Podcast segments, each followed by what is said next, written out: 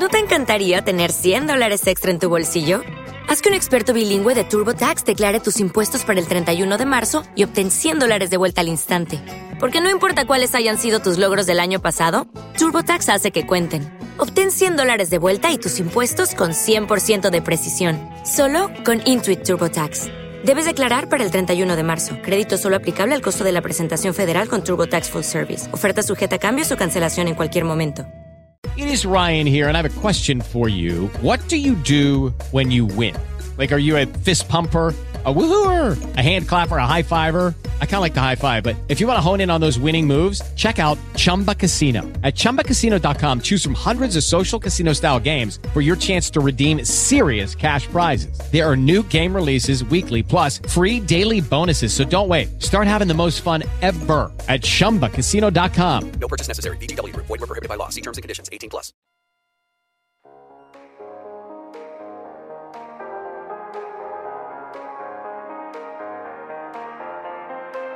Hola, ¿qué tal? Sean bienvenidos a Tejiendo Vidas, un programa conducido por la maestra Lorena Ramos. Esta es nuestra segunda temporada en Promo Estéreo, donde la estrella eres tú. ¿Todo listo? ¡Comenzamos!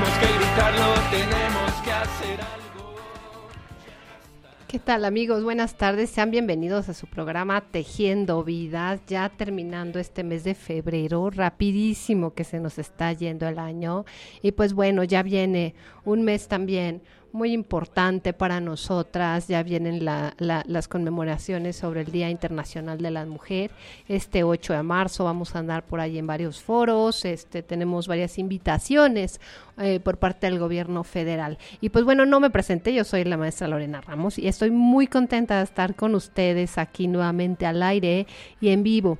El día de hoy tenemos un programa muy interesante, siempre buscando ofrecerles información súper, súper, súper eh, importante para ustedes. Y pues bueno, el día de hoy tenemos una invitada especial que es la maestra, la maestra Claudia Garro, Claudia Anabel Garro Tapia. Ella es licenciada en Derecho por la Universidad Tecnológica de México y tiene maestría por parte de el INACIPE en Criminalística con mención honorífica por Barra Nacional de Abogados. Es abogada postulante en materia penal certificada con perfil de asesor jurídico en temas de víctimas. Y pues bueno, tiene una amplia, amplia experiencia en materia eh, de eh, desde jurídica, de litigio y sobre todo con perspectiva de género.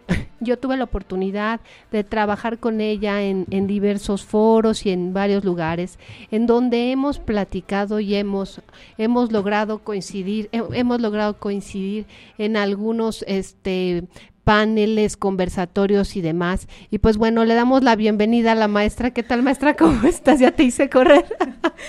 Pues estamos bien, corriendo, aquí, pero bien. Aquí, aquí, este sí, para la pobre ni prueba de audio logró hacer ni nada, pero bueno, ya está aquí con nosotros la maestra y les estaba platicando sobre tu trayectoria y pues bueno, el tema que vamos a, a platicar hoy es la integración de la carpeta de investigación con perspectiva de género.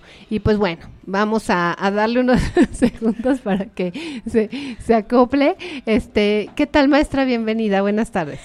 Ay, pues muchas gracias Lore. Ahora sí que este, venimos corre y corre, pero bendito sea Dios, ya, ya estamos aquí, ya estamos este, listos para abordar el tema. Este, pues básicamente es un tema súper actual, o digamos como que el tema de moda, de la cuestión de la perspectiva de género. Eh, en lo personal, siento que se ha tergiversado un poco esta situación. Digo, hay, son para eh, fines muy buenos, la cuestión del juzgar con perspectiva de género y demás, o integrar una investigación con perspectiva de género.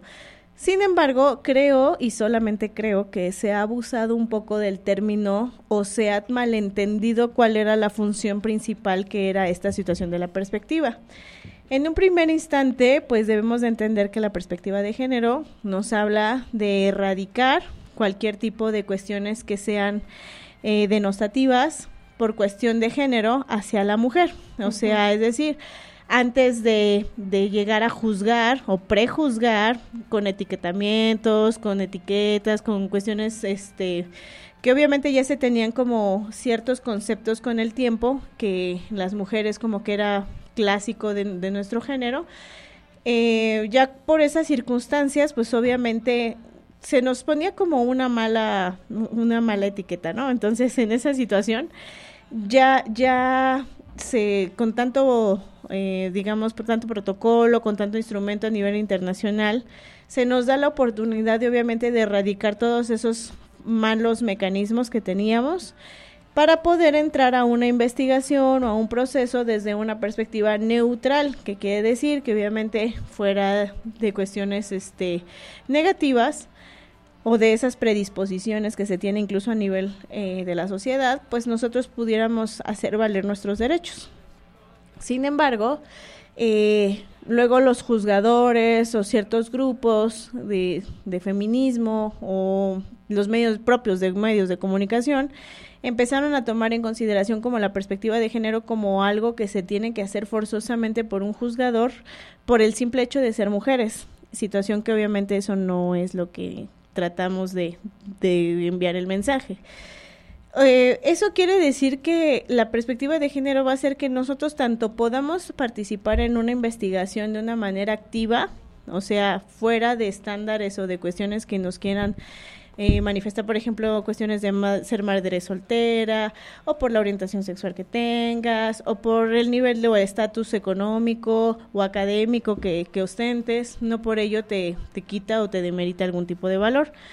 Sin embargo, en las investigaciones o en las denuncias, lo que se pide también es valorizar esas situaciones no como algo que nosotros llegamos a, ser culpables, es decir, por el hecho de ser mujer, si yo me he visto con un vestido bonito, escotado, una, una blusita pegada, una faldita, algo así, ya con eso estoy incitando a tener algún tipo de violencia por el otro género, o completamente distinto. O sea, es erradicar todas esas malas ideas que se tenían de anteriores este, años para poder ahora establecer una investigación, pues sí, que sea este propia de una cuestión profesional, es decir, llegar a una verdad, a un esclarecimiento de los hechos. Y es ahí donde entramos a la cuestión de la integración de una carpeta. Cuando existe la denuncia por parte de alguna persona, sea hombre o mujer, lo que se busca, incluso creo que en esta situación de perspectiva de género hablaríamos más de cuestiones de delitos de carácter sexual cuando se busca esa situación que sea denunciado, ya sea porque también los hombres han llegado a denunciar algún tipo de acoso sexual o de tocamiento sexual, etcétera, este, lo, lo que se busca es eso, erradicar todos esos estereotipos que se tenían antes para poder allegarse de el accesar a la justicia desde una desde una postura tranquila, desde una postura neutral, en igualdad de armas, etcétera. No quiere decir que la perspectiva sobreponga derechos sobre la otra persona. Al contrario, lo que quiere es que los dos accesen a un mismo mecanismo de una parte profesional, ¿no? Exacto. Mira, es muy importante todo esto que acabas de decir y, y me gustaría retomar mm, dos puntos que creo que es este es, es, es preciso destacar. Eh, uno sería que no sé si te ha tocado que yo de repente en algunos foros he hablado o he abordado el tema de la sentencia de campo algodonero. Justo, todo el tema de la protocolitis, de dónde sale esto de que el protocolo para allá, el protocolo para acá, ¿no? Y una vez que nos observan desde una instancia internacional, pues empezamos a aplicar ahora sí que a diestra y siniestra protocolos, ¿no? A veces sin saber, sin sentido, ¿no? Y sin conocimiento de causa, lamentablemente. Entonces, sí es muy importante que todos estemos sensibles y tengamos conocimiento, sobre todo en el tema de procuración de justicia, el tema de la debida aplicación de los protocolos, porque si no caemos justo en todo esto que acabas de decirnos, ¿no? A diestra y siniestra empezamos a aplicar y, y, también en, en, otros foros, este, algunas este, exposiciones magistrales que han dado nuestros compañeros y han hablado sobre el tema este, desde, desde la, de los protocolos, la Procuración de Justicia y los protocolos que deben de hacerse, eh, que se encuentran también todos estos manuales, los encuentran en, en, en, en las páginas de, del Poder Judicial y demás, este, y pueden de ahí saber exactamente la aplicación de todo esto. Entonces, hay que tener conocimiento a causa para no irnos exactamente, ¿no? Como Gordon Tobogán y pensando que esto se puede aplicar a diestra y siniestra sin saber. Y otra figura que me parece muy importante destacar es evidente la Ley General de Acceso a una vida libre de violencia en donde nos habla en el tema tanto de políticas públicas como de procuración de justicia, de las diversas supuestos, aplicaciones, figuras que debemos de tener, las líneas de acción que debemos de tener para aplicar todos los temas este, con materia de género. Y, y, habla mucho el tema de la discriminación múltiple o por interseccionalidad, de muchos temas muy importantes que evidentemente, como bien dices, no para todas y no, no y no toda es igual, ¿no? O sea, ¿qué sucede con una mujer indígena, este, que se le tiene que mandar traer un traductor, este, que además no tuvo acceso a la educación? ¿Qué es lo que tienes que hacer con estas mujeres donde el sesgo o el punto de partida no es el mismo que el de una mujer que de alguna manera pueda estar informado, saber dónde ir a pedir ayuda y demás, a diferencia de una mujer que va con niños pequeños, que no tuvo acceso a educación, que no habla ni siquiera español, habla alguna otra lengua y demás, y entonces la, empiezas a dejar atrás. ¿no? Entonces todo este tipo de circunstancias y de sensibilidad y conocimiento que deben de tener los juzgadores, este, los que están a, cargo de las políticas públicas para poder hacer las cosas este, con la debida diligencia. Así es, mira, este, yo siempre he recomendado, así, ¿verdad? Sí. siempre, siempre he recomendado la mm, el que pidan una ayuda o una debida asesoría jurídica, o sea, cualquier persona que esté inmiscuido en una cuestión de procedimiento legal, un proceso legal, que se acerquen a una adecuada asesoría técnica y, y, obviamente con experiencia de poderlo representar en todas las etapas de este nuevo proceso. De hecho, ya es una de las garantías contar con una defensa técnica y adecuada, ¿no? Es uno de los derechos que obviamente no solamente le, le consagran ahora al imputado, sino en una igualdad de armas, también a las víctimas en el proceso. Para eso se crea la figura de la asesoría jurídica de víctimas. Lamentablemente esa asesoría jurídica de víctimas en muchas ocasiones se Están ha visto rebasados también. Rebasadísimos. no rebasadísimos. Y en algunos estados de la República hasta son meras figuras ficticias, lamentablemente. O sea, son para cierto tipo de delitos y nada más, porque en los demás siempre como que el juzgador le recae la, la responsabilidad al Ministerio Público tú como representante social también sé el asesor jurídico, pero volvemos a lo mismo, a la misma historia que teníamos hace unos años, ¿no? El Ministerio Público que direcciona, que investiga, que coordina a su triada que tiene obviamente de, de tanto policía, peritos y ahora pues asesor jurídico, ¿no? En esa circunstancia, pues eso demerita un tanto la cuestión que, que vayan a, querer las víctimas alcanzar. Obviamente, pues, muchas de las personas que denuncian un delito no es con la circunstancia únicamente de ir a hablar o desahogarse o decir qué fue lo que les pasó, sino que obviamente buscan tanto el acceso a la justicia como el esclarecimiento de los hechos y una reparación integral del daño, ¿no? Entonces, en ese sentido, acabas de, decir muchos puntos muy importantes. Primero, se crean los protocolos a base de sentencias internacionales, obviamente de, casos muy lamentables en los cuales se puede determinar cuál es el grado de violencia hacia el género femenino, ¿no? Y cómo se ha demeritado la figura femenina a través del, del tiempo, digamos, pero que en esta lucha de obviamente de, de, poder sobresalir no solamente como una figura de cuestiones profesionales sino también en todas las virtudes que, consagran nuestro género en esa circunstancia por ello es que se hacen una serie de modificaciones y se lanzan esta serie de, protocolos que tanto pueden estar en la página del Poder Judicial como también en la de nuestra Suprema Corte también hay uno especial para niños, niñas y adolescentes que estén inmiscuidos en una investigación porque lamentablemente es un alto índice las personas que han sufrido algún tipo de ataques sexuales dentro de la edad, eh, pues obviamente desde pequeños chicos hasta la adolescencia, ¿no? Y en ese sentido también es importante manifestar que, eh, pues si bien hay, hay, como en todo este Lore, todos se quieren, eh, ¿cómo se llama? Hacer como curarse en salud, en, prever muchas cosas para ayudar a, a, estas personas, pero lamentablemente de todas las, las vías o digamos de todas las, las virtudes que están haciendo a nivel, este, a nivel de la integración de la carpeta, muy pocas llegan a solidificarse.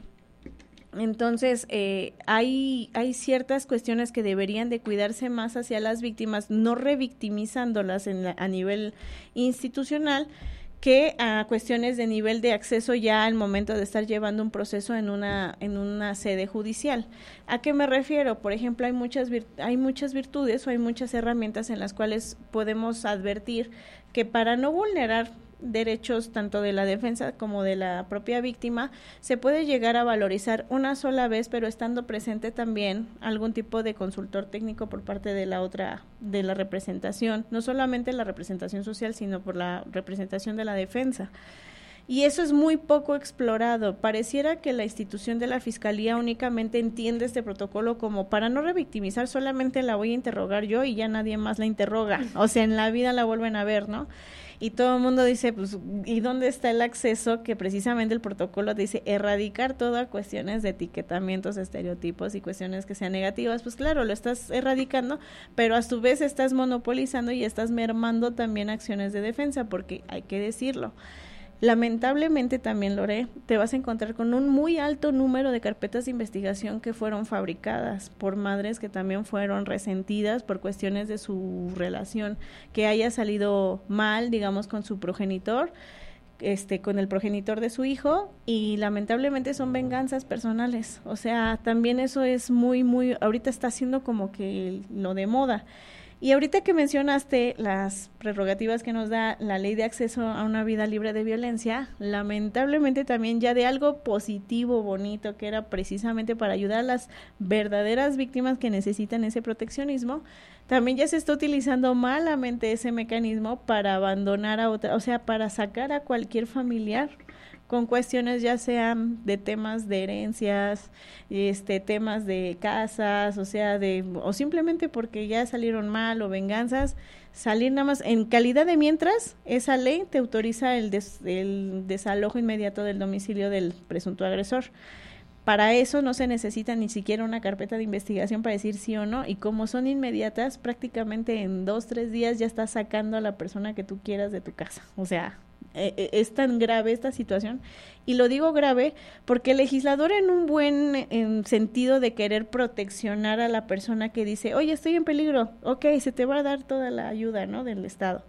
Pero no se pusieron a ver que pudiera salirse de control esta situación. Entonces a mí me hubiera gustado o me gustaría que un proyecto sería para reformar esos artículos en decir, tal vez podemos hacer esta situación inmediata, como así lo estamos haciendo, pero a fin de investigar si en verdad hay esta circunstancia de violencia existente, eh, en qué grado, toda esta situación, podríamos darle una temporalidad a la mejor de 15 a 20 días, pero para que obviamente también se hagan ejercicio de defensa, ¿no? Fíjate que te diré que Yo que he estado en muchas mesas, sobre todo de la mesa de alerta de género, aquí en la Ciudad de México, mesas muy importantes de, de, trabajo interinstitucional y multidisciplinario para ver todas las acciones de la alerta de género en la Ciudad de México.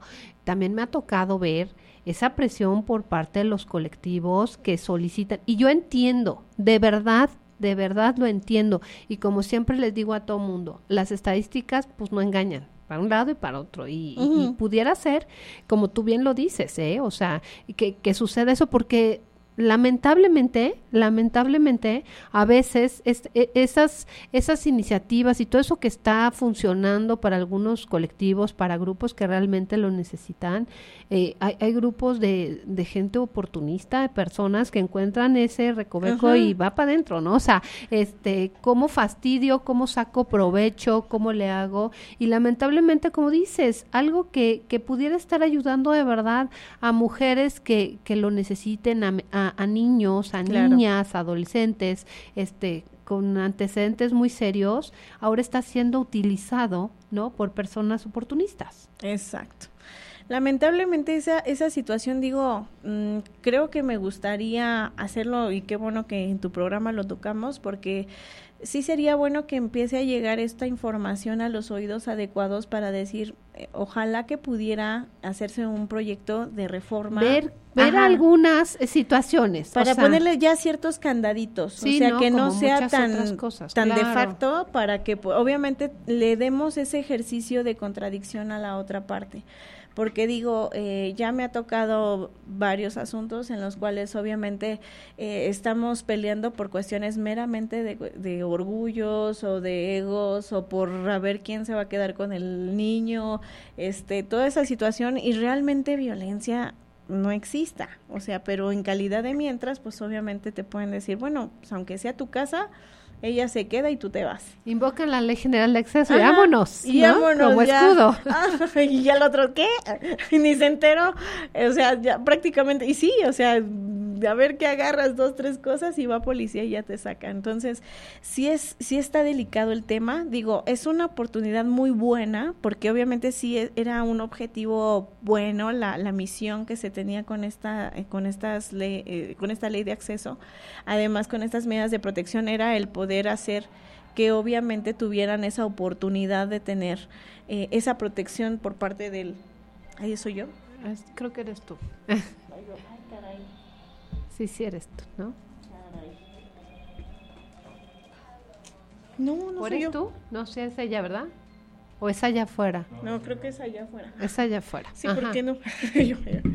y entonces, en ese sentido, eh, pues obviamente teníamos la oportunidad de nosotros de, tener esa, esa circunstancia de, proteger a la víctima por varios lados, es decir, que tuviera esa oportunidad de sentirse resguardada por el Estado. Y eso funcionó en muchos sentidos, incluso yo cuando trabajé en CAVI, que estuvo en el Centro de Violencia para la Mujer, el funcionamiento incluso de los albergues temporales para las personas víctimas de violencia eh, en otro estándar más este más importante pues obviamente eh, eso les ayudaba a sentirse más seguras a sentirse resguardadas y obviamente para poder declarar posteriormente en contra del agresor.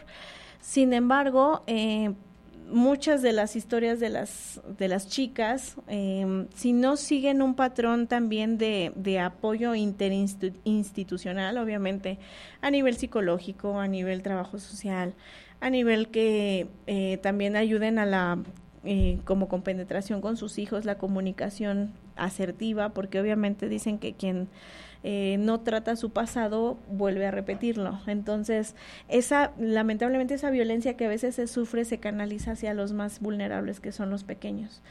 Y los pequeños repiten patrones. Entonces, vuelven, o sea, de lo que llegaron a ver pareciera un conocimiento mal aprendido, entonces lo repiten.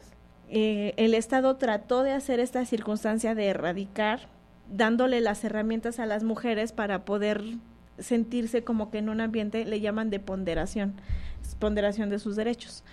Sin embargo, muchos también lamentablemente de los casos que se que fueron denunciados o al menos, como dices, las estadísticas no engañan. Cuando yo estuve trabajando también en Cavi, muchas de las carpetas que se levantaban eran en el periodo como que tronaban, eh, se enojaban y decían que era el ciclo de la luna de miel, ¿no? ya en lo que se volvían a incontentar, en lo que estaban así que ya me dijo que va a cambiar, que no sé qué, y en eso ya te decían, no, ya me quiero desistir y de ese, maestra, es otro tema. Fíjate, sí. ya ves que estuve por ahí en el Instituto Nacional de las Mujeres y hay muchas líneas de investigación, híjole, bien interesantes. Y había una que teníamos sobre la ruta crítica, del, ahora sí que este, todo ese pasillo, toda esa ruta que sigue una mujer ¿Cuántas veces o después de cuántas denuncias, de cuántos intentos de, iniciar una carpeta o iniciando carpetas y demás, prospera, ¿no? Si eran muchas, o sea, muchísimas, casi 20, haz de cuenta, ¿no? O sea, esta historia de, este, pero están bien y luna miel y luego la, fase acúmulo de tensión y cuál y, la luna miel ya, ya ni dos días les duraba, o sea, segundos, segundos y sas otra vez y así, ¿no? Y van y vienen y van y vienen. Y en ese vaivén de emociones ¿no? Que no logran salir las pobres de ahí, llevan a los niños, a la familia, a los seres queridos y a todo mundo. Y yo siempre les digo, fíjate, me dirás que no, digo, nosotras somos abogadas, ¿no? Pero desde el punto de vista psicológico, yo un día les decía esto, que es como como el cuando cuando le jalas al baño, ¿no? Que hace este círculo, ¿no? Entonces, que, que, que, tú dices, bueno, en un remolino, como dice, o en un remolino, cuando la mujer intenta agarrarse, ¿no? De, híjole, acúmulo de tensión, y nos llevamos bien y no sé qué, y otra vez, y, y gira, y gira, y gira, y gira, y es algo que nunca acaba y no haya de dónde agarrarse, y como con ella va los niños, las niñas, este, la familia, los amigos, y ahí van, ¿no? A la suerte de ya estamos de buenas, ya estamos de malas, ya nos peleamos, ya nos salimos, ya no sé, ya todo el mundo así pendiente, ya regresé, no, pero ya otra vez están con ellos, no, pero yo, tú ya te peleaste, y otra vez, y así vamos, y no logran salir de donde se agarran, o sea, qué difícil también para ellas encontrar ese tope donde puedan agarrarse, ¿no? Porque no pueden no pueden y tú lo has visto. O sea, a mí me ha tocado atender casos de violencia y que ya hasta después, ya cuando el tema es sumamente serio, logran salir cuando entonces sí ya pasaron algo mayor. Yo no sé, cuando de repente les cae la iluminación y dicen, ahora sí hasta aquí, ¿no? Y dices, ay, no, creo que no es cierto. No, y sí. Y de repente les llegó ese rayito y ya salieron pues qué bueno, ¿no? Por ellas, por ellos, o sea, porque también... Lamentablemente, hasta que hay casos en los cuales ya se ven en un peligro inminente, pero así fuerte, es que eh, lamentablemente están, este... Creo que es aquí. No, no es aquí. Ah, ya. Lamentablemente, este, esa situación es la que nosotros no llegamos a, a digamos, a percibir porque... Eh, ellas están en un momento en el cual están vulnerables. Eh, tienen una agresión de, de este tipo eh, o de la persona que les esté constantemente violentando. Como dices, no tiene, digamos, de dónde a, llegarse a adentrar en un, a pedir algún tipo de auxilio o demás. Y en esa situación, pues obviamente, este lamentablemente muchas de las víctimas no tienen mm, esa oportunidad de saber con quién o a dónde dirigirse. Hoy en día ya está en la creación de los centros de justicia para la mujer en algunas demarcaciones, al igual que algunos eh, ministerios públicos ya han puesto una abogada especializada para las mujeres para determinar la asesoría jurídica, brindarles esta, esta protección y demás, y a su vez hacer otro tipo de, de, ¿cómo se llaman?, de contactos interinstitucionales con la Secretaría de las Mujeres, etcétera, para poder fortalecerles y decirles cuáles son los lugares en los cuales pueden pedir ayuda.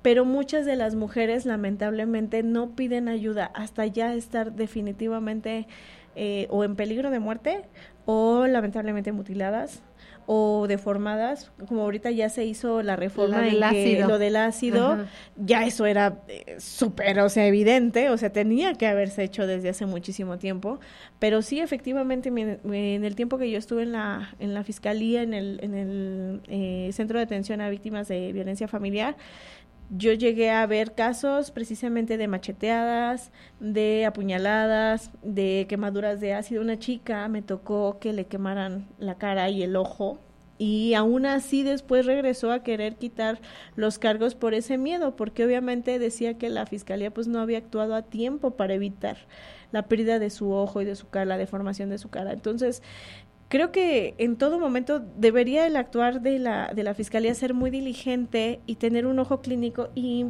personal sensibilizado para esas áreas sí debería haber un personal muy, muy sensibilizado, eh, muy preparado, muy capacitado en cuestión de atención a víctimas.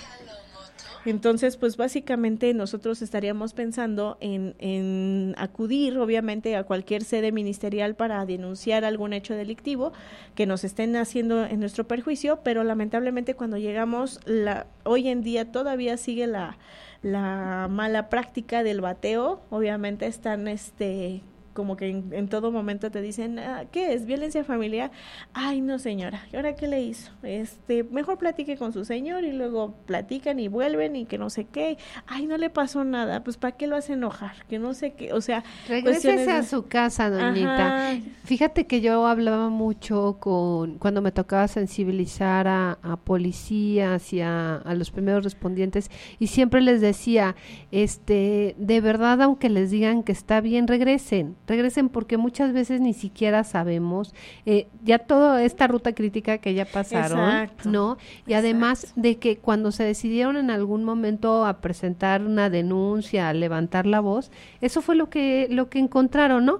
Pues ni le pegó tan feo. Regreses a su casa, va acá regresándose y agarran y, y, se regresan ahí todas tristes, ¿no? A, su casa como diciendo, pues ya, lo que siempre no, lo que no lograbas vencer en esta cabeza, es la cruz que te tocó cargar, para este uno se casa para toda la vida, y pues se regresan a su casa. Se no eres una buena mujer cuando decían, Pues, ¿qué hiciste? Algo, algo debiste haber hecho para haberlo provocado. Él solito no lo iba a hacer. Y bueno, otra vez, va la Ley General de Acceso a una Vida Libre de Violencia, la Ley de Acceso a una Vida Libre de Violencia de la Ciudad de México, del Distrito Federal. Este, resulta que ahí viene el tema de la violencia institucional. Exacto. Justo, justo. Entonces, esta falta también de sensibilización y de, de conocimiento del tema de la violencia de género, pero ¿sabes qué? Se lo pasan por el arco de la independencia. Porque cuando les dices violencia institucional, se te quedan viendo como esta señora en qué idioma está hablando. ¿Qué le pasa? Pues fórmese, ahorita no hay tiempo, no se puede, cuál teléfono rojo, cuál nada, fórmese, espérese, y de tu carpeta puede llevar dos, tres años, y tú formada, esperando horas, días, y nadie sabe ni lo que es la violencia institucional. Iniciando porque, pues, este, justamente le, llamaste al programa lo que es la integración de la carpeta en una cuestión de perspectiva de género. En el mundo feliz, en el mundo ideal, debería ser que cualquier persona que denuncie, pues obviamente tenga esa oportunidad de que sea escuchada, se haga o se levante su denuncia y en poco tiempo sea contactada por el área ministerial, sea canalizada su abogado, su abogado le diga qué debe de hacer o qué debe de realizar, etcétera, y entonces sí seguir la persecución o digamos la integración de la investigación. Lamentablemente hoy en día, si tú vas a denunciar cualquier delito, el que sea, incluso no hablando de perspectiva de género, el Ministerio Público no te va a contactar por sí solo. O sea, jamás. Si tú vas así como el del jamás, jamás. sí, bueno, ni, el teléfono te contesta. Ni el teléfono. No, no, no. Estoy muy ocupada. ¿No? Eh, lo va a dejar. O sea, si tú no vas y, va, y preguntas y dices, ¿qué pasa con mi investigación? ¿Qué está ocurriendo? Eh, no te van a decir absolutamente pero, nada. Pero de verdad también, abogada, la otra parte de la historia. O sea, yo, sí es cierto. Esto que dices es cierto. Y súmale Ajá. la cereza al pastel. La carga de trabajo que tienen, ¿no? Sí. Este, yo no te puedo decir, en el Estado de México... Uy, no. para miles, para miles, para cientos de carpetas de investigación, una, persona, una. Así que tú le llegas a preguntar por un dictamen pericial y, y, el pobre o la pobre están en medio de torres, así de expedientes enormes, ¿no? Además poco legibles y demás, y te dicen que está una persona, una persona, y que para dictaminar una carpeta de investigación ya, ya te aventaste dos años, ¿no? Y por supuesto nunca va a pasar. O sea, le sumas, ¿no? Eh, se junta el hambre con la necesidad. o sea, justo, este, la falta de conocimiento y además, pues como tienen la respuesta perfecta, pues mire, ¿no? O sea, ¿cómo ve? En este es. Nos, volvemos números, nos volvemos, como dices, estadísticas, o sea, ya, ya no hay esa empatía, ya no hay esa sensibilidad por decir, estoy ayudando a una familia o estoy ayudando a una mujer a salir de un ciclo difícil, no sabemos las historias detrás de las personas y sin embargo, obviamente, y ahorita dices, este, Estado de México, Estado de México, la atención a veces suele ser más hostil, o sea, si aquí en Ciudad de México es hostil, en Estado es doblemente hostil. ¿Por qué crees que esta zona de oportunidad da para que justo este prolifere mucho más el tema de los feminicidios? No es coincidencia. No. No es coincidencia, se vuelve caldo de cultivo. Exacto. Porque pues tú crees de acá que me agarran, ¿no? Ah, o sea, de acá que vienen por mí, de acá que la policía, de acá que el MP no, hombre, tú dale. Tan solo hay que ver la historia del monstruo de Catepec. O sea, ¿qué onda? O después de tanto tiempo, después de cuánto tiempo, cuántas mujeres, cuántos años, cuántas cosas pasaron, ¿no? Y pues nadie se entera. Sí, ¿no? Nadie. Y, los vecinos menos, porque Fíjate que les voy a recomendar, yo soy adicta a las series este históricas y a veces este documentales de, de, Netflix, ¿no? Y el día de ayer me aventé en la tarde una que se llama el Holocausto Brasileño. Okay. Este, 80 años que en un estado de Minas Gerais, de, en Brasil, este, empiezan un hospital psiquiátrico que empieza a trabajar eh, con algunas personas, con algunos temas psiquiátricos, pero después les empiezan a mandar niños, niñas, y ya tienen una comunidad enorme y además la policía se encontraba a cualquier persona en la calle y la subía a un vagón y la llevaba, y por eso le dicen el holocausto, porque llegaban en vagón a Minas Gerais y ahí las iban juntando, juntando, juntando. ¿A qué voy con esto? Cuando la, la reportera que empieza a hacer toda la, a documentar todo esto, la pregunta que ella tenía todo el tiempo es, ¿de quién es la culpa? ¿De quién es la culpa? A todo mundo le decía, ¿de quién es la culpa? Y cuando uno de las tantas personas le dijo, la culpa es colectiva por permitir que esto suceda, esa es la respuesta a mucho de lo que tenemos. Sí, claro, es culpa del gobierno, es culpa de la falta de normatividad, de protocolos, de normas oficiales mexicanas, de aplicación, de preparación, de sensibilidad, tal, tal, tal. Pero ya todo esto, la culpa colectiva, ¿no? Porque esos 80 años que la gente se estaba muriendo allá adentro, nadie hizo nada. Sí. Nadie. Y solamente a través de los movimientos de grupos de colectivos, ¿no? Sí, como, como, ha sido LG, LGT y como han sido otros grupos que se, han, que se han sumado, que han sumado fuerzas, es como se han hecho notar. Y también, bueno, de ahí las acciones afirmativas y muchas otras cosas. Pero justo a través de esos movimientos de colectivos y de los colectivos es como han salido muchas de estas diferencias. Y a mí eso fue lo que me dejó el mensaje de, toda, de, de, todo ese documental. Es, es, es, es, es la, la, la, todo el colectivo permitió que eso sucediera.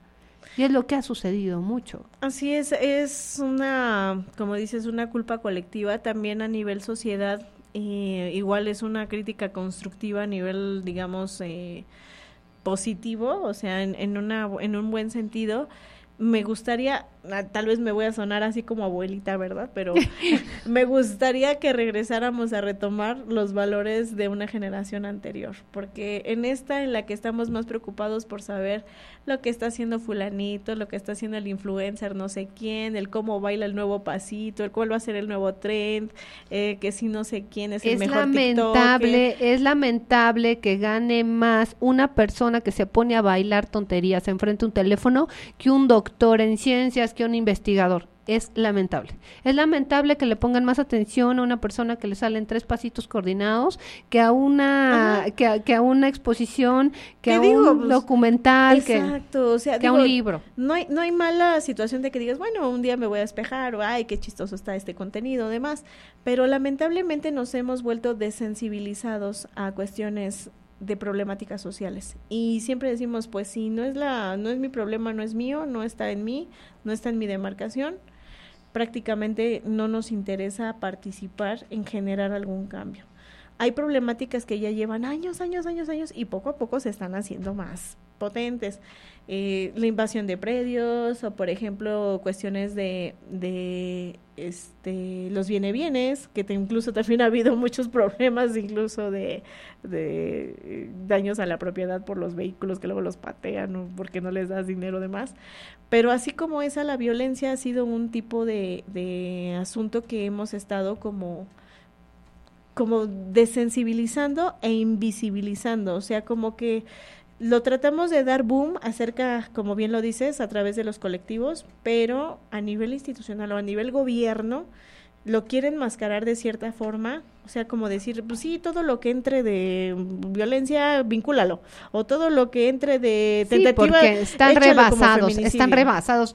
Maestra, se nos acabó el tiempo ya, que nos queda un minuto. Entonces, tus redes donde te pueden encontrar, tienes un despacho, ahí puedes dar asesoría. Claro que sí. Eh, bueno, en Facebook estoy como Ana Anabelgarro. Eh, también tenemos una fanpage que es eh, Relatos de la Vida Legal, por si me quieren seguir. Ahí cuento mis jurídico aventuras. Y también tenemos a nivel de Instagram jurídica.claudia26 o en mi despacho igual de la fanpage es Garro Méndez, abogados penalistas. Pues padrísimo, muchísimas gracias. Tarde pero segura. aquí está, aquí, aquí llegó, corriendo pero llegó. Pues bueno, fue un placer estar con ustedes hoy aquí en Tejiendo Vidas. Nos vemos el próximo lunes en punto a las 6 de la tarde aquí por Orbe Bromo. Y sus sonrisas están de luto, ya no hay más miedo en su voz. Ellas ya no soportan esas miradas que siembran. With the Lucky Land slots, you can get lucky just about anywhere. This is your captain speaking. Uh, we've got clear runway and the weather's fine, but we're just going to circle up here a while and uh, get lucky. No, no, nothing like that. It's just these cash prizes add up quick. So I suggest you sit back, keep your tray table upright, and start getting lucky. Play for free at LuckyLandSlots.com. Are you feeling lucky? No purchase necessary. Void where prohibited by law. 18 plus terms and conditions apply. See website for details. Dale más potencia a tu primavera con The Home Depot. Obtén una potencia similar a la de la gasolina para podar, recortar y soplar con el sistema OnePlus de 18 voltios de Ryobi desde solo 89 dólares. Potencia para podar un tercio de un acre con una carga. Potencia para recortar el césped que dura hasta dos horas. Y fuerza de soplado de 110 millas por hora. Todo con una batería intercambiable. Llévate el sistema inalámbrico OnePlus de 18 voltios de Ryobi. Solo en The Home Depot. Haces más. Logras más.